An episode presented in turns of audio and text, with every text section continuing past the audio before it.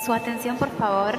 Último aviso a los señores pasajeros del vuelo Nómadas Digitales, temporada 1, el podcast de Edu Creativa. Embarque preferentemente con mate, café o su bebida preferida.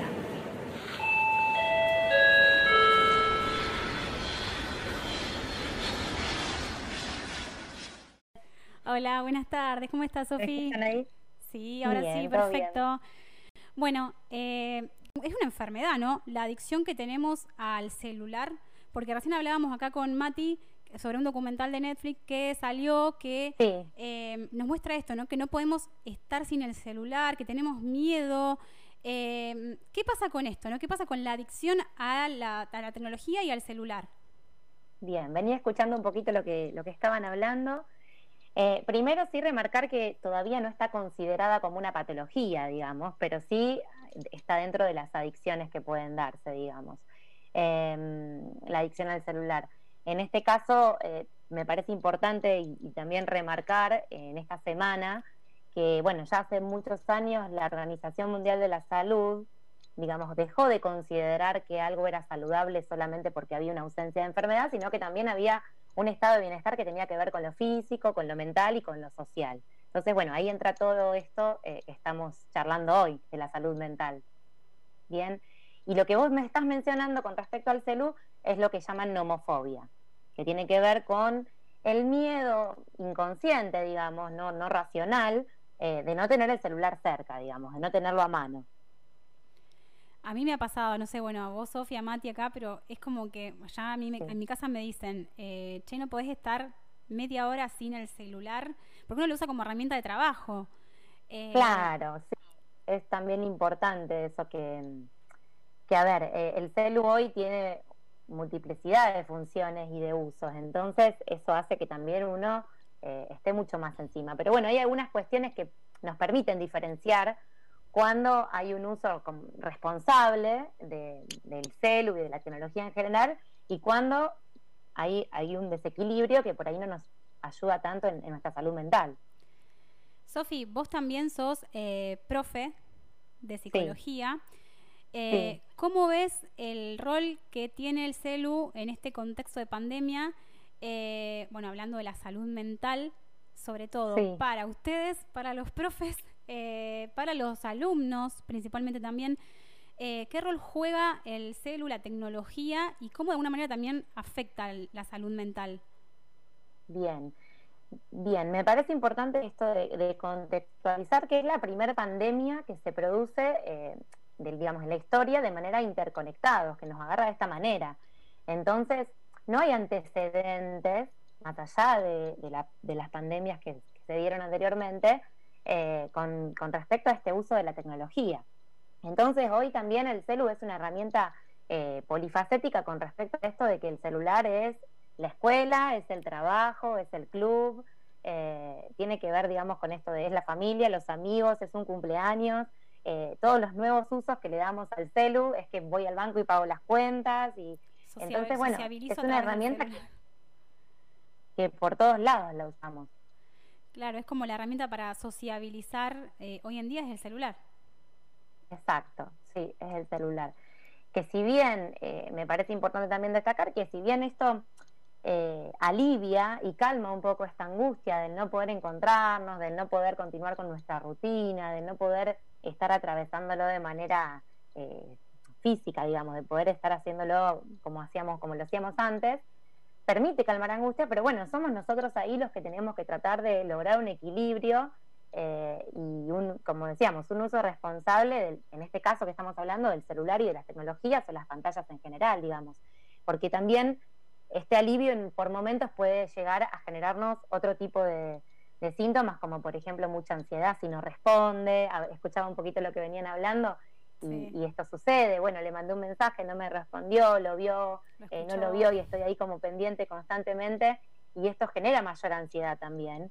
Eh, y después el no poder dejarlo, digamos, la nomofobia lo que hace es que uno esté pendiente constantemente, lo tenga a mano, eh, voy al baño, lo llevo, voy a la pieza, lo llevo, me acuesto y lo dejo en la mesita de, la, de luz, no descanso lo suficiente, un montón de cuestiones que podemos darnos cuenta de cuando hay un uso un poco más excesivo y cuando no. Sofi, ¿y cómo se maneja esto en el tema de la escuela? Porque mm, de repente los alumnos se han encontrado, bueno, los docentes también, ¿no? En esta situación de tener que aprender un montón de herramientas nuevas, tener que instalarse un millón de aplicaciones en el teléfono, tener que aprender a usarlas. ¿Cómo se maneja, eh, cómo, cómo, ves vos eh, que tomó el alumno esta digitalización obligatoria de la, de la, del aprendizaje? Bien, sí, no podemos generalizar, pero la verdad que fue difícil para todos y lo sigue siendo porque todos nos tuvimos que adaptar a trabajar en casa, a estudiar en casa, a que todos estemos en el mismo momento eh, con los mismos dispositivos, entonces también no todos contamos con los mismos recursos, eso también provocó mayor desigualdad con respecto a que, por ejemplo, a lo que tiene que ver con la educación, eh, y no todos contamos tampoco con las mismas herramientas de digamos, para poder trabajar. Entonces, me refiero a que el conocimiento, no solamente a los recursos tecnológicos, digamos. Entonces, eso dificultó por lo menos que para todos sea de la misma manera. Eh, uno puede prever y dar una clase Zoom, pero que a lo mejor el servicio de Internet no te funcionó justo en ese momento, no se pudieron conectar por determinadas cuestiones, eh, no, hubo personas que se les fue rompiendo la compu, el celular. Entonces, bueno, todo eso tenían que ver con obstáculos que se, se, van dando y que van surgiendo, digamos, en todo este contexto de, aislamiento social obligatorio. Em, nos fuimos adaptando, creo que el ser humano tiene esta capacidad de poder ir sobre la marcha adaptándose eh, y justamente la, una, una salud mental sana permite que uno se tome un tiempo, haga un duelo de determinadas cuestiones, pueda procesarlo y salir a, y actúe, digamos, ¿no? Y resuelva. Entonces eso es lo que nos permite poder adaptarnos a todo esto. Sofi, recién... No reemplaza para nada eh, lo que uno puede experimentar eh, físicamente y digamos la presencialidad, ¿no? Sí, sí, sí, eh, en eso coincido y, y mencionabas antes la situación de que a veces no nos acompaña como alumnos o como docentes la, la cuestión de la tecnología, de la posibilidad de tener internet. Y bueno, a mí me ha pasado de eh, presenciar una mesa examen, eh, no voy a decir dónde, me, ha pasado, y que ver que un alumno eh, tenía que ir a conectarse a una plaza pública para poder rendir el examen porque tenía wifi en la plaza. Entonces, como que esas cosas vos decís, eh, claro, uno por ahí generaliza y, piensa que todos en la casa disponen de buen internet, que todos van a poder descargarse las aplicaciones, que todos van a poder conectarse. Y de repente te encontrás con esta situación que, claro, el, alumno tuvo que ir a una plaza para poder tener wifi y poder conectarse a un examen. Exacto, sí, esas son las cuestiones que, bueno, que también uno tiene que considerar, en este caso como docente, eh, tratar de ayudar desde las digamos, desde los recursos que tenga o, digamos, también desde la comprensión. Eh, digamos, uno por eso digo, a veces plantea una, un modo o por lo menos se propuso trabajar con una modalidad y después la recepción es otra, por ejemplo, de los alumnos, o porque a lo mejor ni siquiera tienen una compu, entonces te contestan un trabajo por un, a través de, de un mail, por ejemplo, y directamente el desarrollo del trabajo se da dentro del, del mail, digamos. En el, entonces, bueno, hay cuestiones que, sobre la marcha, por más que uno ya las tenga un poco más aceitadas, también las tiene que ir modificando porque eh, el otro no vive la misma realidad que vos, no tiene el mismo conocimiento, eh, en el hogar tampoco las familias son todas iguales y bueno, todo eso permite que permite o no permite que se dé y que fluya de la manera que quisiéramos o como se da en la escuela en donde todos tenemos más allá de la vida y de las familias y del hogar y de los recursos, estamos todos en un mismo lugar, eh, y la conexión es mucho más sencilla, o poder acompañar el aprendizaje es mucho más sencillo, digamos. Sofi, la última pregunta y ya eh, te libero. Em, no. Eh, ¿Cómo te agarró a vos este, la pandemia en la parte de herramientas digitales para dar clases? ¿Ya tenías incorporada, tuviste que aprender algo? Sí, tuve que aprender un montón de cosas porque uno por ahí no estaba acostumbrado a grabar videos o, a, poder armar, digamos, eh, en lugar de a lo mejor esto, de poder decir, bueno, doy clases Zoom tal día y tal, hora, pero después no todos se conectaban, entonces no servía porque no, no alcanzaba para llegar a todos. Entonces ahí bajar aplicaciones para poder hacer un video, em, que puedan verlo cuando ellos dispongan del tiempo, las, las veces que quieran, digamos, que puedan también generar una plataforma y aprender de esa plataforma para que haya un ida y vuelta con el alumno. eh, bueno, aprender se aprende todo el tiempo, porque también pasa que hay veces que con chicos más chicos, eh, a lo mejor le está pasando algo y vos no podés llegar a ese chico porque estás a través de una compu y, bueno, y a lo mejor te saca la cámara y el nene está llorando. Entonces, esa contención que en la presencialidad tenemos como docentes se pierde, eh, no solamente hablando, digamos, con, alumnos más grandes, sino también con, con alumnos pequeños, es difícil seguimos rescatando que por lo menos nos podemos ver, que el contacto sigue, que eso alivia y permite, digamos, una continuidad de todo lo que fue este año. Pero bueno, hay cuestiones que son complejas y que como docentes también nos toca eh, vivenciar y no estamos tan cómodos, digamos. Eh, me parece que también después nos pasó a todos que el exceso de tecnología, esto de decirle a los chicos continuamente que tengan menos conexiones, menos pantallas, que vayan a jugar y de repente tener eh, la conexión como único medio para todo, bueno, ahí nos desestabilizó un poco el pensar, bueno, hasta dónde y cómo, porque eh, estamos mucho más conectados, porque obviamente, como decíamos antes, hoy es la escuela, es el club, eh, son las clases, digamos, de cualquier tipo, es una conexión con un cumple con la familia, con amigos, entonces, ¿cómo hago también para desprenderme un poco de todo eso y que no me afecte? Creo que también tiene que haber en nuestra rutina algo eh, de ocio no digital, digamos, ¿no? Poder armar una rutina que tenga que ver también con, con salir a caminar, con escuchar música y que no esté mirando la pantalla, sino poder despejar la, mente, con, no sé, si tengo plantitas, poder hacer jardinería, con algo que a mí me, me represente, digamos, el contacto físico y me despeje de estar pendiente desde lo visual, desde, desde la conexión directa, digamos.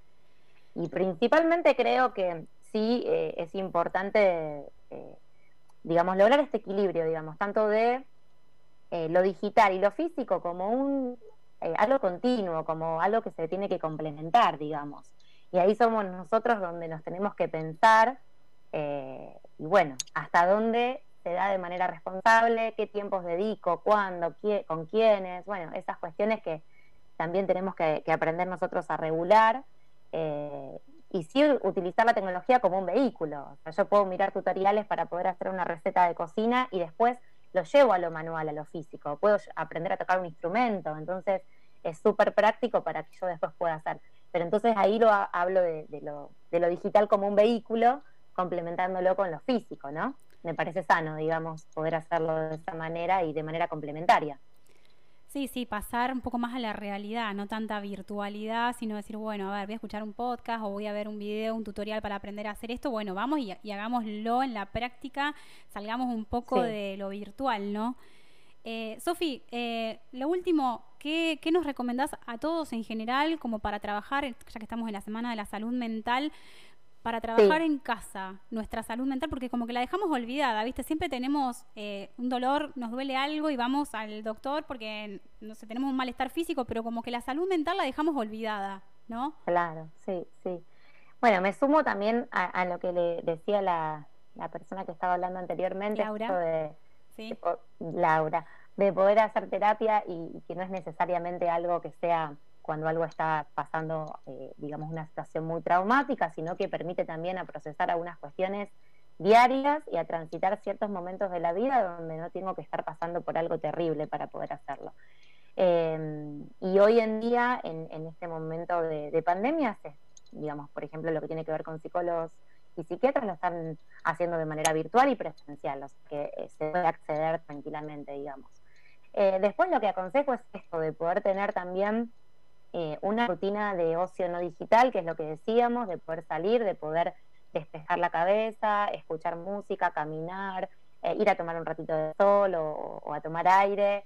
Eh, con respecto al uso del celu, poder pensar un poco de qué manera lo estoy usando, si lo puedo, me puedo despegar del celular y no me agarra esa ansiedad de querer tenerlo cerca o, o, me pongo nervioso ir a dormir y poder dejarlo a lo mejor en la cocina, en el living y no tenerlo al lado todo el tiempo, que también produce esa ansiedad de querer agarrarlo y ver y te escuchaste una notificación y ya lo agarro para poder ver quién me escribió qué, o quién posteó algo. Entonces, eso permite que uno relaje y duerma más tranquilo y las energías estén ahí y no pendientes del celu, que inconscientemente tenemos el celu al lado, vibra, así no suene, y uno ya lo está mirando. Entonces, eh, desintoxicarnos un poco, ¿no? Desintoxicarnos de la tecnología, un poco. Exacto, exacto. Un ratito del día en donde yo no esté pendiente de eso, digamos. Eh, y que pueda hacer otra cosa que tenga que ver con, que uno se conecte con uno mismo, con lo corporal, eh, bueno, como decía antes también la alimentación, el, hacer un ejercicio, eh, o como decíamos, simplemente escuchar música cerrando los ojos o haciendo otra cosa que no sea estar pendiente de, mirar un video o de, eh, de estar mirando algo en, YouTube o de estar mirando eh, algo en el celu, ya desconecta. Entonces, bueno, ahí eh, nos tenemos que poner las pilas y poder pensarnos en esta situación y en nuestro vínculo y nuestra relación con la tecnología, digamos. Bueno, Sofi, muchas gracias por, por tu tiempo. Cuando quieras te, te esperamos por acá. Y bueno, eh, de alguna manera creo que tanto con tu aporte como con el de Laura nos quedamos todos como pensando, ¿no? Esta situación de qué nivel de adicción tenemos con las redes sociales y con el celular. Yo como que me voy bastante preocupada de acá ahora, pero bueno, vamos a implementarlo. Sofi, te mando un beso. Muchas gracias por estar Bueno, felicitaciones y muchas gracias. Hasta luego. Ahí pasaba Sofía Siguru.